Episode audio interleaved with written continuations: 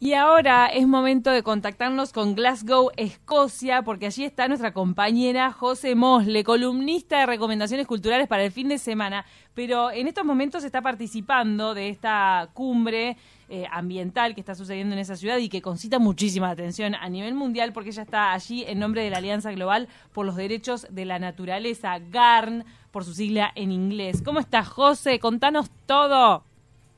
Hola, ¿cómo andan? Placer hablar con ustedes. Eh, en los viernes, como siempre, pero esta vez de otro lado. Ay, me encanta. Qué divino. ¿Dónde estás? Contanos bien dónde estás.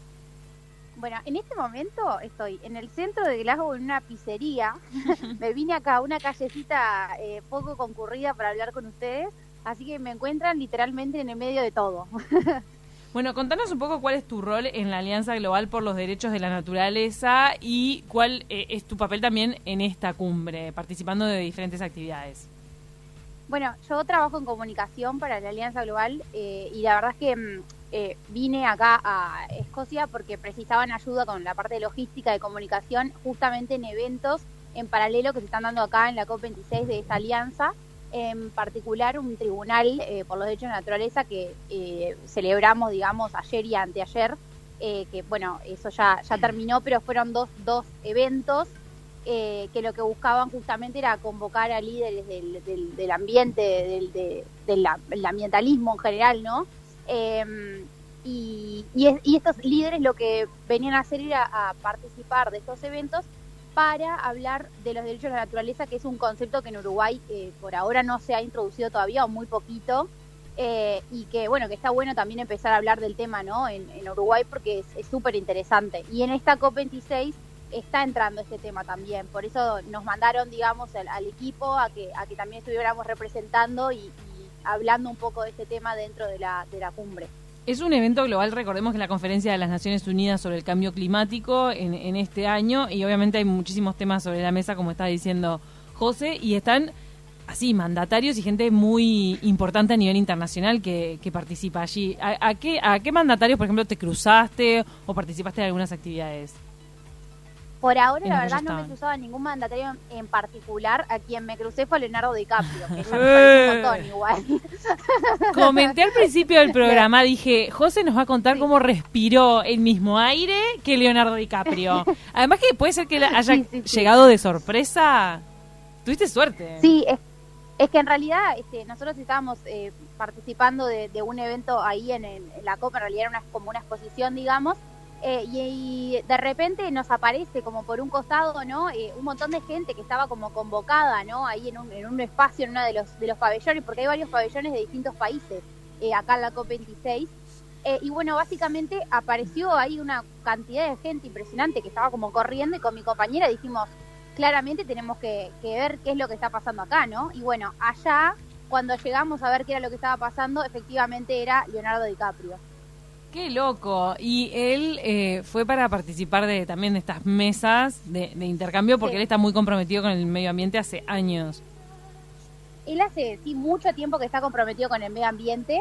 De hecho, él, eh, si, si ven sus redes sociales, van a comprobar que tiene una cantidad enorme eh, de, de, publicaciones en las que habla de distintos temas, ¿no? No solo eh, de lo más como eh, amplio como es el cambio climático, sino también, por ejemplo, de los océanos, la conservación. ¡Eh! ¡Te cae la policía! ¡Pará, José Mole! ¿Qué pasó? Están pasando justito los bomberos. Está, es impresionante la cantidad de gente que hay en esta ciudad. Lo pasa con Leonardo DiCaprio se prendió todo fuego. ¿Estás? Sí, bueno, se prendió todo fuego. No sabes lo que era Leonardo DiCaprio, pulcro totalmente. ¿Para cómo huele? Una figura. ¿Cómo huele? ¿Cómo huele? No llegué a olerlo claramente porque hay una cantidad de gente impresionante que lo estaba rodeando y que lo estaba corriendo, o sea, corriendo atrás de él. Y pobre hombre no podía ni respirar. Eh, pero bueno, ahí estaba firmando autógrafos, estaba sacándose el pico la gente mientras caminaba. O sea, una, buena onda bárbaro, ¿no? Qué impresionante cuando dimensionas lo que es él, ¿no? Cómo protagonizó tantas películas que marcaron tantas épocas. Que, no, es cualquier actor. con esta Exacto, y además con esta eh, eh, faceta ambientalista también ha hecho documentales muy buenos eh, mm. para National Geographic y para otras y para otros canales y demás que la verdad les recomiendo verlos porque están muy buenos y o sea es como que ha logrado no abrirse también no solo de la actuación sino también a, este lado que, que bueno, que la, la verdad que ayer, eh, anteayer cuando estaba en, el, en la COP26, la gente se le caían las medias con él. Me imagino. Wow. No, es, es que es, está muy bueno como alguien además de, como que utiliza su fama, su popularidad, como diciendo, sí, me vas a seguir porque porque soy buen actor y porque soy lindo, pero te voy Exacto. a machacar todo el tiempo este compromiso que tengo y está bien, estoy usando mis vías de comunicación para concientizar. No, pero no solo eso, ¿eh? Él tiene una fundación que se llama la Leonardo DiCaprio Foundation, Mm. en la que él eh, da dinero, o sea, unas cifras muy grandes de Sí. dinero a varias organizaciones justamente para que trabajen en, en los distintos temas que a él le interesan dentro de la conservación. Entonces, nada, eso es un dato también in- interesante, que es que él eh, está destinando dinero a organizaciones para justamente eh, seguir conservando en distintos países del mundo. Donó una suma importantísima para las Islas Galápagos en Ecuador, por ejemplo. Sí. Para las reservas Sí, de animales sí. que hay ahí, reservas naturales. Eh, y por eso el, el presidente de Ecuador el, eh, agradeció especialmente. Hay también varios presidentes ahí en la vuelta, ¿no? Sí, hay varios presidentes en la vuelta. Yo estoy todavía, hoy ahora a la tarde voy a volver de nuevo a la zona, a la zona eh, eh, azul, como le llaman, eh, a, la- a la zona de la COP. Eh, y bueno, voy a ver si puedo chusmear, a ver si todavía queda alguien de la delegación uruguaya también, Ah. que, que siguen por acá, que vi que también estaban ah, dando exposiciones súper interesantes. Sí, estuvo sí, Carolina a Cose por ahí. Exacto, se ha visto a, a- a todo tipo, por ejemplo, estaba Emma Watson, eh, a- o sea, hubo... Pará, cantidad ¿te cruzaste? De distintas personalidades. No te quiero cortar, perdón, porque además que hablarte arriba cuando estás en Glasgow, pero ¿te cruzaste con Malala y con Emma Watson? Es un montón. No, no, no me las crucé, sé que estuvieron, Ah. no, no. Respiraron el mismo aire. Malala y Emma Watson, ya está, ya está, Cami, por Dios, me muero. Basta, es como tic, tic, tic, haces chic, chic, chic, tipo, todo. La- el, dije el- todo el- lo- el- checklist lo tenés checklist todo. No, no, yo, yo creo que ya con. Leonardo DiCaprio ya el checklist se me, se Sí, me reventó. se Se me dio llegué y a los 10 minutos lo vi y ya está, se me reventó el checklist, chiquilina. No, no, ya no se puede más. Pero y lo- vos lo perseguiste con el celular un poco para tener esa toma. Un poco le, le sacaste Obvio un que videito. Por supuesto, por supuesto que lo perseguí. Además, imagínate, yo acá viniendo, ¿no? A, a- a trabajar persiguiendo a Leonardo DiCaprio, ¿no? Realmente poco serio, poco serio.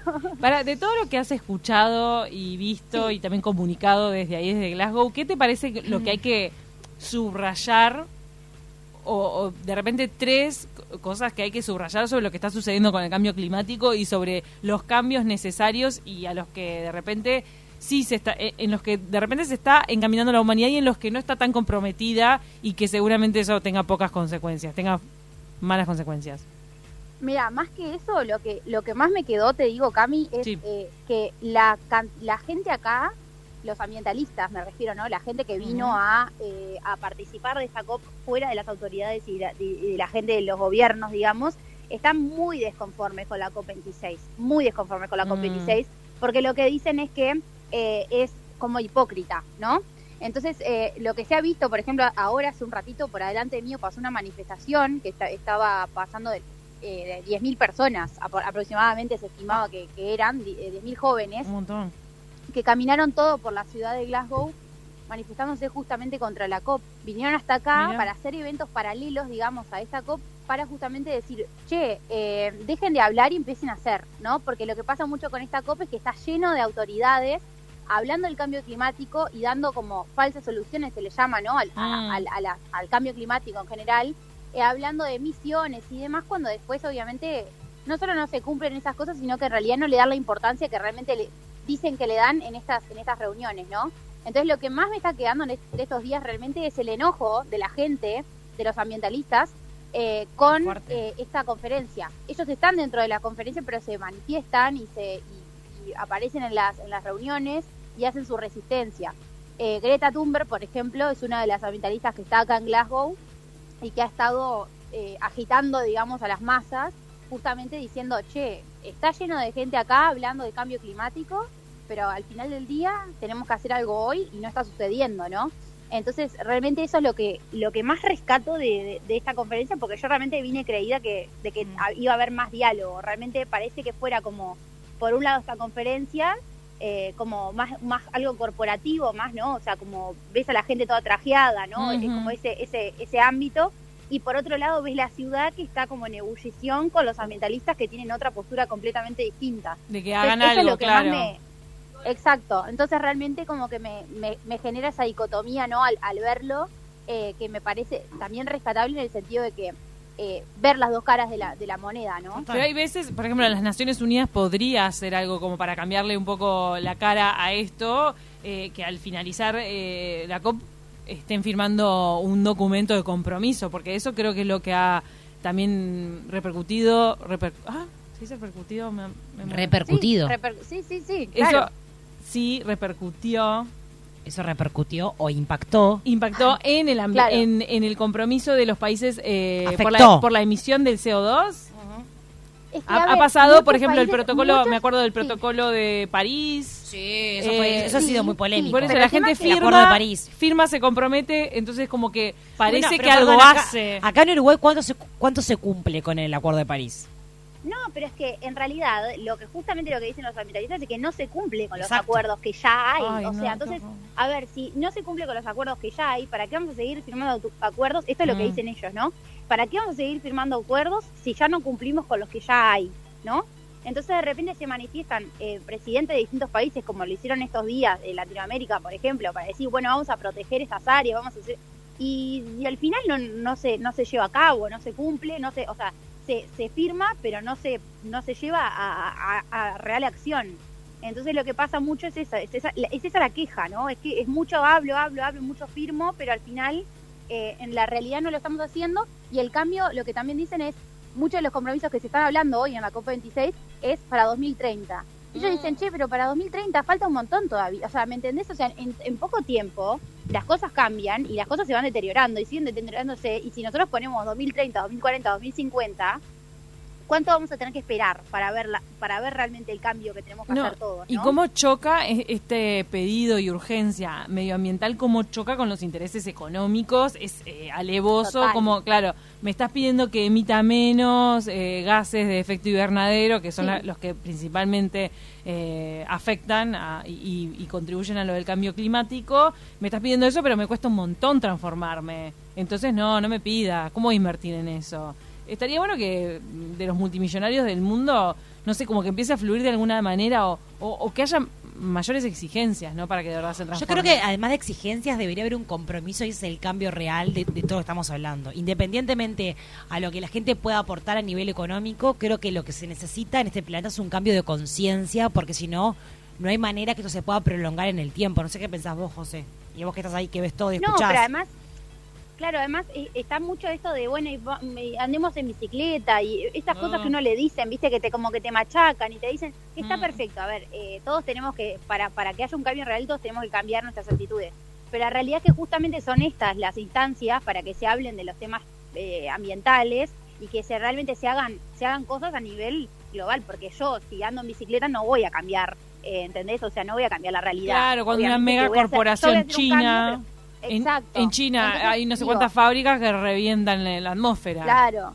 A mí a veces eso me desinfla. Se está apuntando a, claro, se está apuntando como a las, a las corporaciones grandes, a, realmente hacer que la gente se haga responsable de lo que está haciendo, de, estas empresas, de estas corporaciones y incluso los gobiernos, ¿no? Un dato choluro que tengo para pasar y que me llamó la atención, me pareció interesante, es que, por ejemplo, los miembros de la realeza británica que participaron, que está, por ejemplo, el príncipe Carlos anduvo por ahí, eh, también Camila, su esposa, y Kate Middleton. Y entonces ellos tuvieron extremo cuidado en que lo que tuvieran puesto sea de marcas que fuesen sustentables y que tuvieran compromiso con el medio ambiente.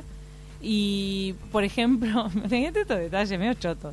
Que Camila, por ejemplo, reutilizó unos botones en su en su vestido. Por favor. Eso sé que lo debe comunicar la realeza como diciendo, mira, mira, mm, nosotros hacemos cosas también. O repetir vestido. Parece que repetir vestido ya se instaló como una moda, una tendencia entre famosos y entre la realeza, como diciendo, para, no gastamos tanto en ropa, sí, este vestido ya lo usé tres veces, fúmatelo, está todo bien viva el planeta. No, bueno, por lo menos hicieron eso. Lo que ha pasado mucho también que se le ha criticado son los, por ejemplo, las, las comitivas grandísimas que han traído de gente, ¿no? Los, los gobiernos, por ejemplo, dicen que Joe Biden se trajo una comitiva impresionante que eh, cada vez que él se movía, se movían 50 mm. autos, una cosa así.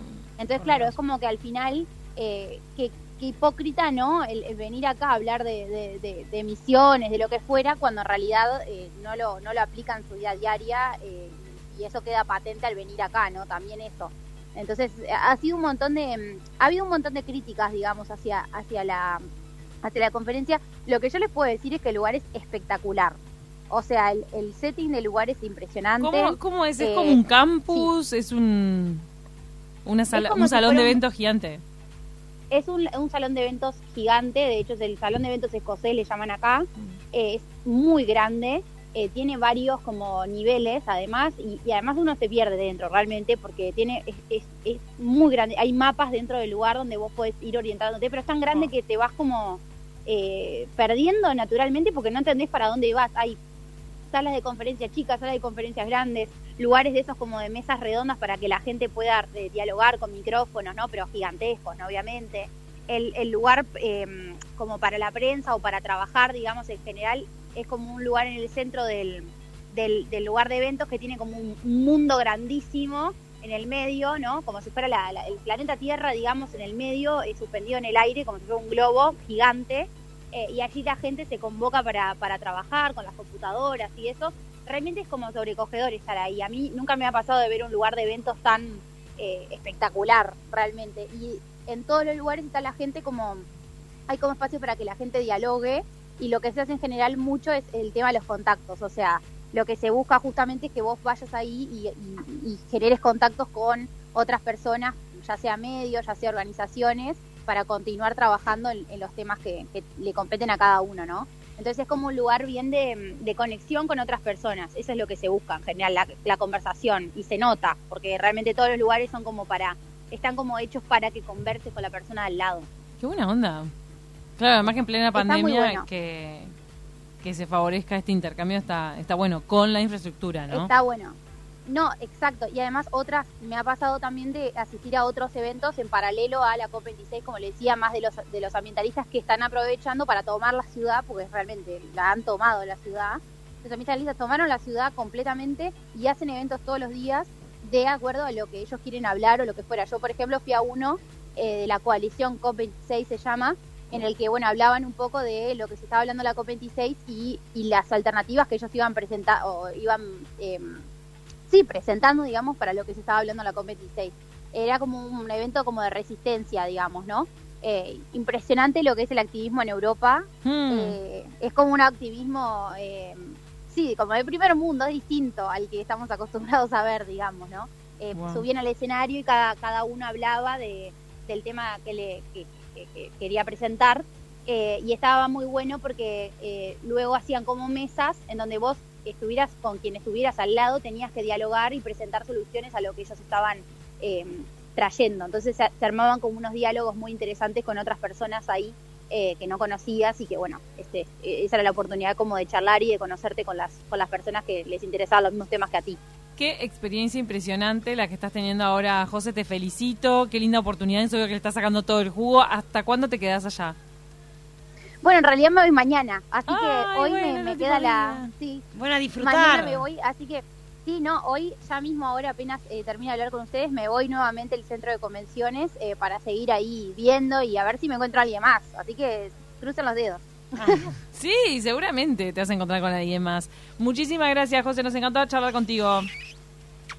Bueno, muchas gracias por recibirme y les mando un, un beso grandote